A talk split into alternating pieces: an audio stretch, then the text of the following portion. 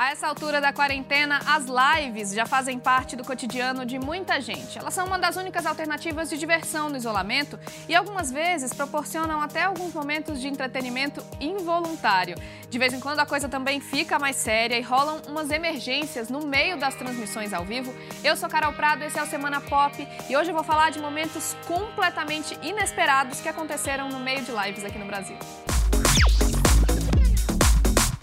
Bom, você já deve ter sacado, esse assunto surgiu nessa semana por causa de um tiroteio que rolou no meio de uma live do grupo Aglomerou.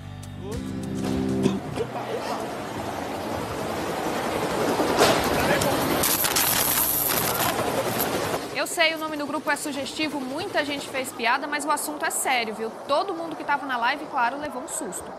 A banda ainda estava tocando quando começou o barulho dos tiros e policiais entraram na casa onde estava acontecendo a transmissão em Angra dos Reis, no Rio. Um policial armado chegou a passar na frente da câmera durante a live e os músicos tiveram que sair do lugar agachados. A polícia explicou que o alvo da operação era, na verdade, um imóvel vizinho, onde estava acontecendo uma festa com pessoas foragidas da justiça. É a outra casa, ele. Não, a é da live.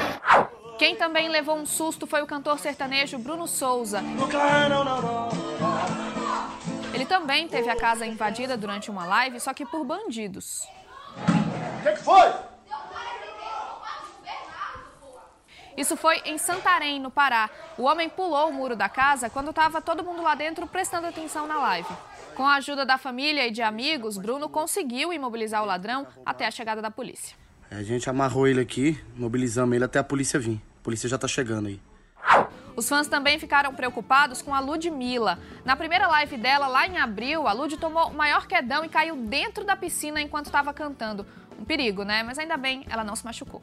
Caramba, cara, tinha que ter botado um negocinho aqui. Na categoria Micos, teve também a Joelma, que foi traída pelo top e teve que trocar de roupa. Meu top arrebentou!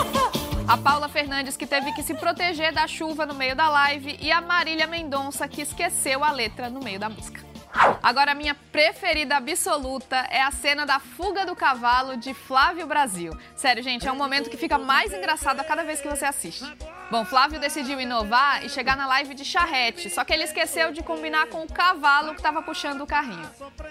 Do nada, o cavalo saiu em disparada. Flávio até tentou continuar a música, mas não teve jeito, a situação já estava totalmente fora de controle. Logo depois, o cantor voltou a pé mesmo para continuar a transmissão. Mas essa cena de poucos segundos, além de deixar o Flávio mais famoso, já ficou marcada na história das lives brasileiras. Esse foi o Semana Pop. Se você está me ouvindo em podcast, não esquece de assinar para não perder nenhum programa. Até mais.